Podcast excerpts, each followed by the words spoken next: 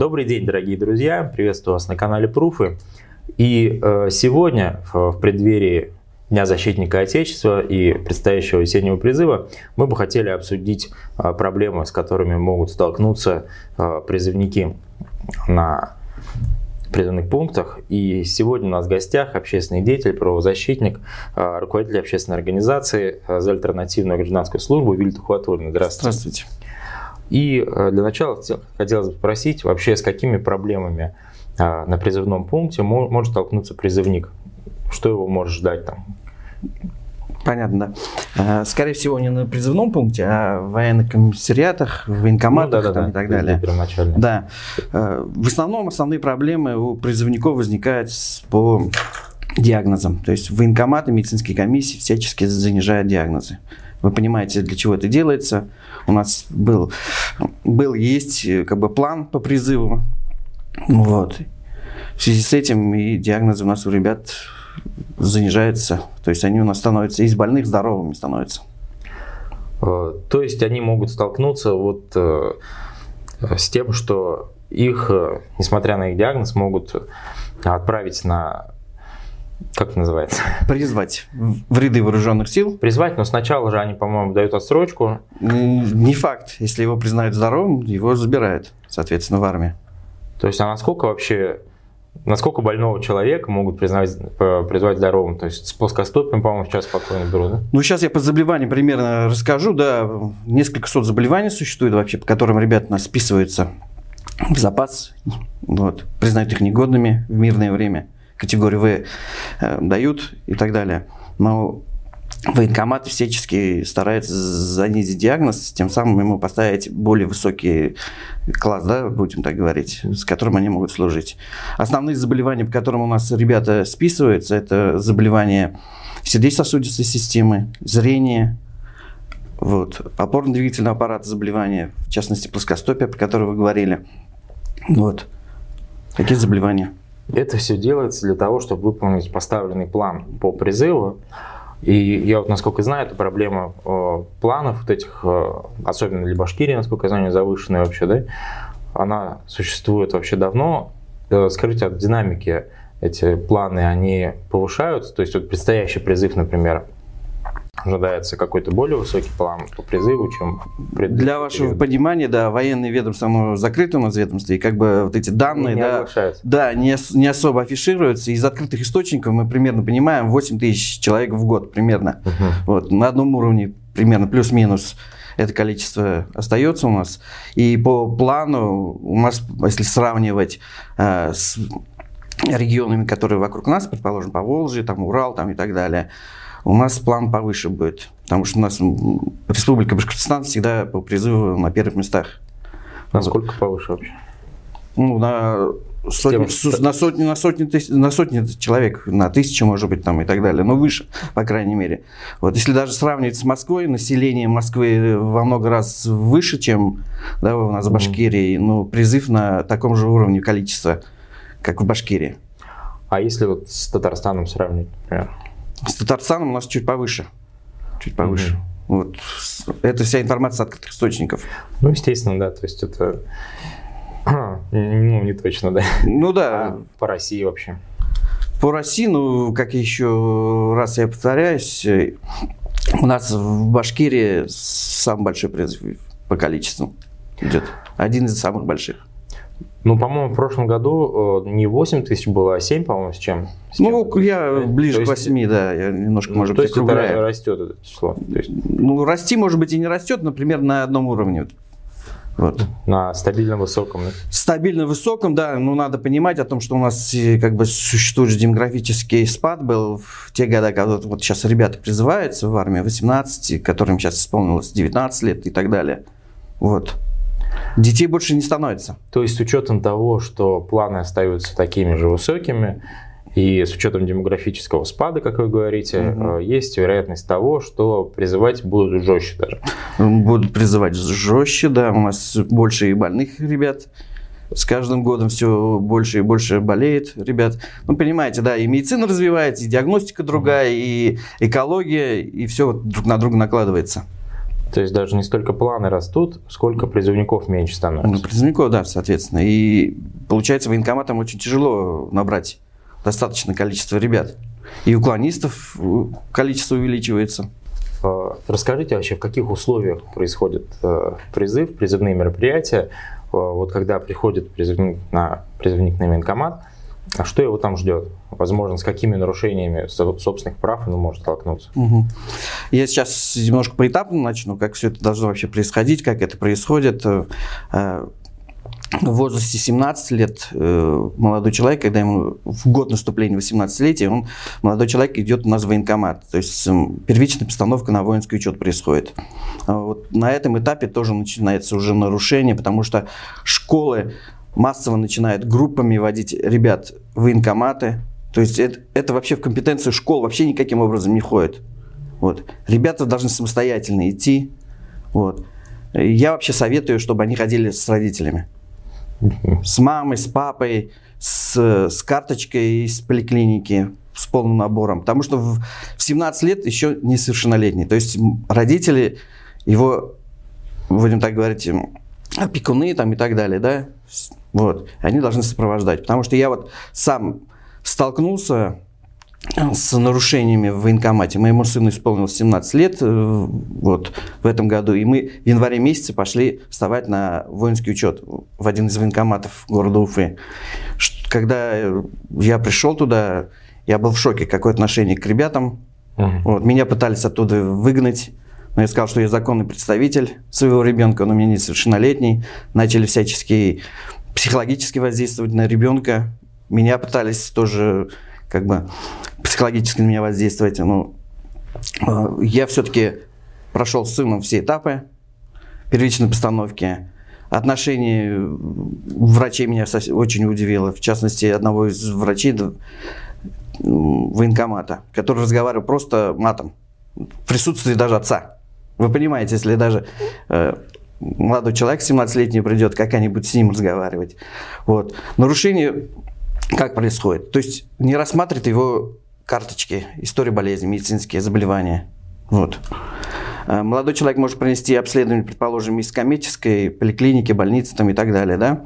Ему могут сказать, нет, это у тебя все подделка, ты купил это, потому что это коммерческая структура. Хотя надо понимать, что коммерческая поликлиника, она имеет такую же лицензию медицинскую, и врачи те же самые работы, что и в гражданской поликлинике, будем так говорить, да, в ком... бюджетной.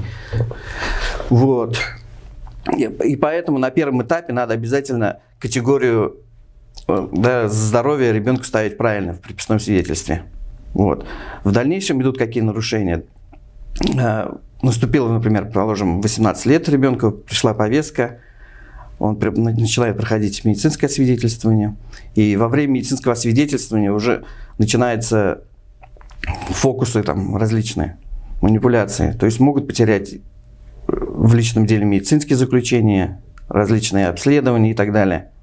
Могут просто не посмотреть, сказать, это несущественно, и диагноз тем самым снижается. Или, предположим, меня больше всего тоже удивляет, в военкомате работают врачи, предположим, хирург.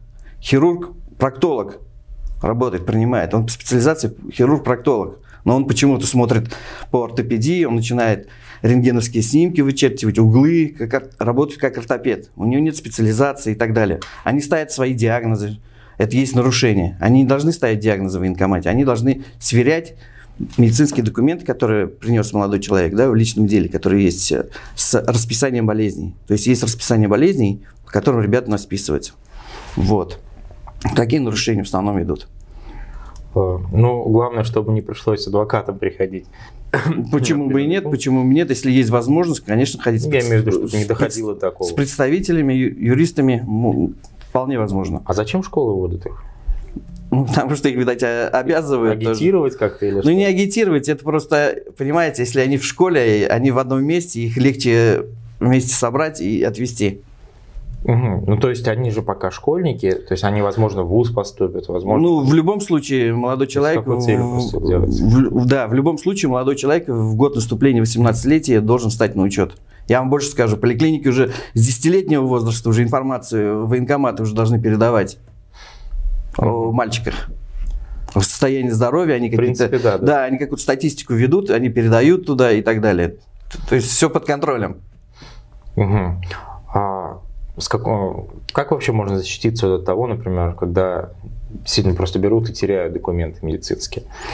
Надо из-за этого приобщать. Копии какие-то? Да, делать копии. Ни в коем случае не оригинал не надо нести, надо ксерокопии нести. Оригиналы всегда должны храниться у призывника дома.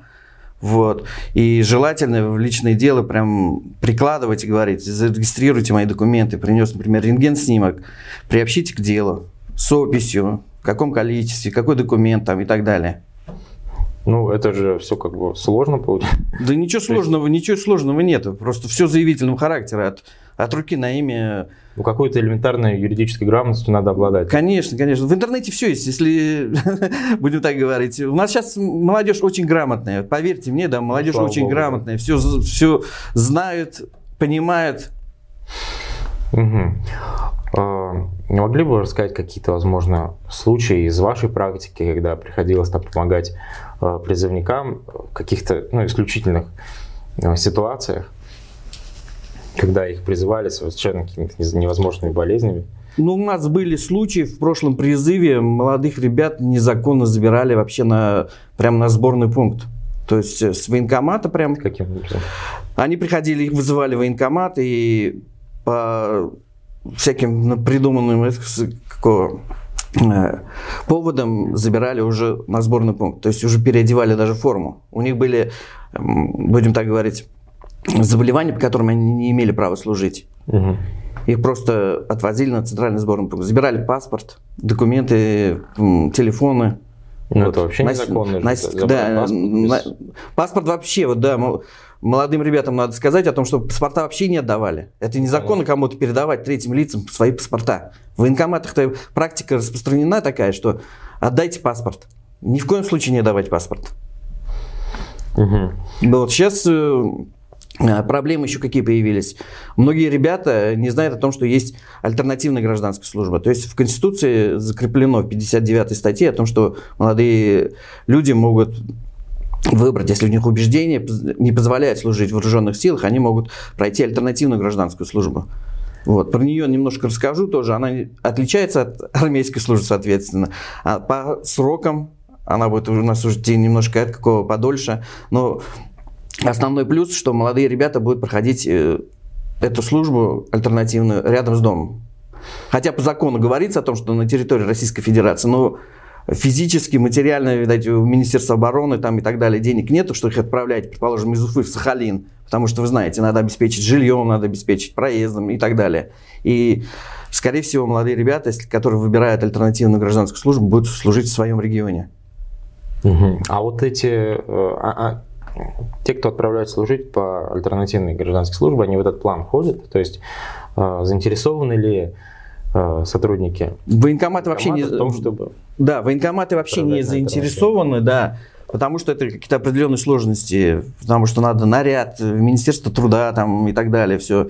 Они многие в военкоматах еще, да, работники военкомата вообще не знают, как эта процедура вообще вся происходит. Потому что один, два, три человека буквально, которые у нас проходили альтернативную гражданскую службу. Вот я, насколько владею информацией, у нас на почте России село Дмитриевка под Уфой. Молодой человек проходил все-таки альтернативную гражданскую службу, он отслужил и даже остался на работу потом.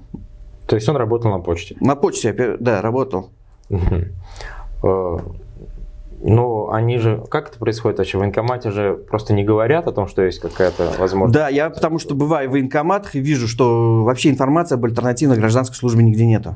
Угу. Есть про контрактную службу, пожалуйста, реклама кругом и так далее, и так далее. Альтернативную службу замалчивает. Они в военкоматах, специалисты думают, что если человек выбирает альтернативную службу, это у нас, как они говорят, косило, и так далее. Ну, понятно. Да, как, отлынивает от армейской службы. Но надо понимать, что человек идет осознанно на альтернативную гражданскую службу, потому что, во-первых, срок больше. Вот, и не, всегда, и не всегда по закону он должен служить дома. Его могут отправить по закону и на, на, Сахалин. на Сахалин, да, и, и дать лом в руки. Вот.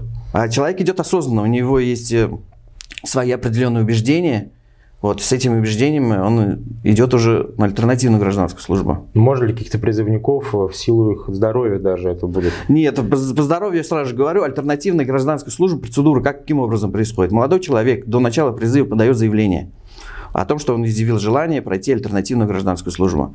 Затем его должны пригласить на призывную комиссию, призывная комиссия уже должна принять решение. Вот. Предоставлять ему данную возможность или нет. Угу.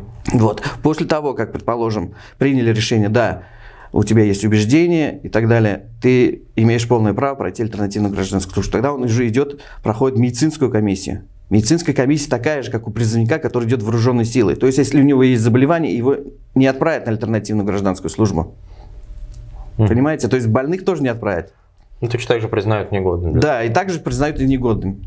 Вот. И надо еще знать о том, что молодой человек, который прошел альтернативную гражданскую службу, получает такой же военный билет, где у него будет написана специальность, где он проходил там и так далее. То есть с этим военным билетом он может также проходить уже службу и э, в силовых структурах. Вот. Просто у нас сейчас в республике очень много же уклонистов, Угу. Тысячами измеряется, это да, цифра такая есть. Многие просто не знают, что у них есть выбор пройти альтернативную гражданскую службу. Вот поэтому я и создал общественную организацию, чтобы немножко правовой ликбез проводить. Вот, бороться с правовым нигилизмом у молодых ребят в данном вопросе. Вот. Хотелось бы, чтобы в, инком, в военкоматах все-таки информация везде была о том, что это конституционное право молодых людей пройти альтернативную гражданскую службу. Это не уклонение от несения да, службы. Это тоже такой же долг на благо Родины, общества, государства. Надо вот понимать, да, вот я сравниваю альтернативную гражданскую службу, это с во время войны у нас в тылу очень много работников было, да, инженерных работников, там, простых работников. Они ковали также победу в тылу. Конечно. Вот. Еще неизвестно, где как бы больше пользы принесет да, обществу. Конечно, конечно. А, и еще, возможно, даже э, призывники-то наслышаны, как бы сейчас вроде все ну, на слуху по возможности несения там альтернативной службы, возможно, призывники боятся, что это будет как-то сложно, или что им какие-то палки в колеса будут вставлять и э, мешать угу. на такую службу. Да, при... угу. призывные комиссии всячески отказывают ребятам, просят какие-то справки принести, что ты стоишь в религиозной организации, что ты веришь Кришне там и так далее, да. Но вы понимаете, в законе об альтернативной гражданской службе написано, что всего три документа надо молодому человеку для того, чтобы подать куда изъявить свои желания. Это заявление на альтернативную гражданскую службу, характеристика э, и автобиография. Других документов не надо. В 29 статье Конституции четко написано, что ты никто не может себя принудить высказывать свои убеждения. То есть это принуждение высказывания своих убеждений и так далее. Он уже в заявлении пишет об, доводы свои, почему он хочет служить. Угу. Также он в заявлении должен указать, может указать свидетелей, что у него есть такие убеждения, друзей, родственников, я не знаю, родителей, кто, кто знает его. Не обязаны. А, да. Но если пойдут свидетели, это очень хорошо, родители, предположим, да, которые знают его, друзья детства, там, знают его эм, позицию вот в данном вопросе. Они ну, я имею в виду, что он ведь не обязан доказывать, что он, он не, этой Нет, позиции. конечно. Достаточно просто э, иметь такую позицию. То есть, да. иначе говоря, альтернативная гражданская служба просто действительно является альтернативой службе. Конечно, которую конечно. призывник просто может выбрать. Да. Это его убеждение, это убеждение, это часть внутреннего, внутреннего мира. То есть э, э, какие-то проблемы, с которыми может столкнуться в военкомате, это просто, ну, просто его будут прессовать, как бы морально давить. Чтобы... Да, они могут говорить, ты, не, ты что, не хочешь служить, ты не мужчина там и так далее, начинают вот такие. Но надо же понимать, это конституционное право. То есть они пытаются отказать им в конституционном его праве. Угу. Так же, как право на образование, на здоровье, на сохранение здоровья и так далее. Это такое же право молодого человека. И вот эти слова, если не служил ни мужик, меня, конечно, начинает уже как бы немножко напрягать. То есть у нас э, мужиком, получается, становится через боль, да, через страдания там, и так далее. Я могу сотни примеров сказать, да, показать, что люди, которые служили, становились маньяками, которые били своих жен, да, какие мужчины. Вот. А могу сказать, тоже привести сотни примеров людей, которые не служили ни дня в армии, но грех сказать, что он не мужчина. Ну, конечно. И вы сказали, что сейчас э, большое число уклонистов. Э, можно ли предположить, что э, парни пытаются там как-то уклониться от службы в армии, не зная, что есть ну, вариант альтернативной службы, или что они просто боятся то, что их там как-то по беспределу, опять же, призовут, как вот вы рассказывали, когда угу. забирают паспорта и увозят на призывной пункт. Да, многие уклонисты не знают о своих правах и так далее. Да. Если бы они знали, что есть такая возможность, то есть они же уклоняются не просто так, знаете, какие-то у них есть убеждения, возможно, убежд... эти убеждения не позволяют им служить в армии, может быть, да, политические, там, я не знаю, социальные какие-то позиции, может, они пацифисты, религиозные, религиозные может быть, да, если бы они бы знали бы, то, возможно, бы и было бы количество уклонистов меньше. Во-первых, если у нас ребята пойдут все-таки служить на альтернативную гражданскую службу, у нас, вы понимаете, да, рабочих рук не хватает. Вот в Уфе, в частности, вот буквально в декабре месяце, по-моему, или в январе месяце я читал в социальных сетях, что даже почтовое отделение закрывали в связи с тем, что не было работников. Хотя я прихожу на, на почту России, да, и вижу плакат добро пожаловать в нашу команду, вы можете пройти здесь альтернативную гражданскую службу. У них прям в рекламе так и написано. Конечно, вот в условиях пандемии, там, когда волонтеры нужны были, да, да. опять же могли бы... Да, и людям надо еще понимать о том, что у нас на альтернативную гражданскую службу могут проходить не только, например, пройти на почте России там, и так далее, и так далее. Более 120 профессий вообще в этом списке. Э, в списке даже есть Большой театр. Что они там делают? Это, скорее всего, я понимаю так, что это сделано, что в список Большой театр в Москве включили. Почему? Чтобы арти... ар... нет, ар... артисты балета, которым исполнилось 18 лет, призывного возраста, чтобы их не отправлять, вы понимаете, да, а. это годы, годы там работы, тренировок там и так далее, да, и чтобы они не, не шли войска, и чтобы они проходили альтернативную гражданскую службу у себя в качестве там реквизиторов, там костюмеров и так далее. Какие еще профессии есть там? То есть, а, там очень много, очень службу, да. Э, призывник может получить рабочую профессию, в принципе. Э, во время прохождения альтернативной гражданской службы э, молодой человек может получить вообще образование. Он mm может пройти заочно. И надо понимать, что во время прохождения альтернативной гражданской службы молодой человек, во-первых, вечернее время предоставлен себе, выходные предоставлены себе, может заниматься самообразованием там, и так далее. Э, вот. Также оплачиваем больничные листы и все такое. Два, два отпуска. То есть не 21 день, если это все высчитываете, намного меньше получается. Вот. Альтернативная служба вообще хорошую вещь, будем так говорить, для реши решения каких-то вопросов, во-первых, на уровне государства с нехваткой рук, и для ребят хорошее решение. Угу. А, ладно, тогда подводя итоги, вот э, расскажите, как вы считаете, как, должна, как должен выглядеть призыв, по-вашему, а, идеале? Вообще, в идеале, и моя мечта, чтобы у нас армия была профессиональной. Все-таки призыва, чтобы не было, как такового. Угу, вот. То есть контрактная. Контрактная служба, да, должна быть. Потому что в армии, если честно говорить, да, у нас основной род деятельности у ребят это хозяйственная деятельность. Угу. Вот. Э, армия сейчас у нас такая подготовленная, очень высокотехнологичная вооружение, и ребята-срочники к, ним, к этому оборудованию всякое не будут допускаться. Вы понимаете, что это uh-huh. все, все ложится на плечи контрактника. Вот мы сейчас даже последние события в Казахстане видели, да, когда наши ребята поехали на помощь по, до ОКДБ там, и так далее. Поехали же контрактники. Uh-huh. Вот. Срочников не отправили. Ну, естественно. Да. И любые локальные войны в первую очередь будут отправлять контрактников. Ну, это разумно. Да. Э, просто срочники – это балласт во время войны. Mm. Вот. Боевые действия в Чечне тоже нам показали это и так далее. Потому что за пару месяцев введение боевых действий в условиях города навряд ли можно обучить молодых людей. Этому учат в военных э, училищах годами. Вот. Контрактники постоянно у нас ездят на учения.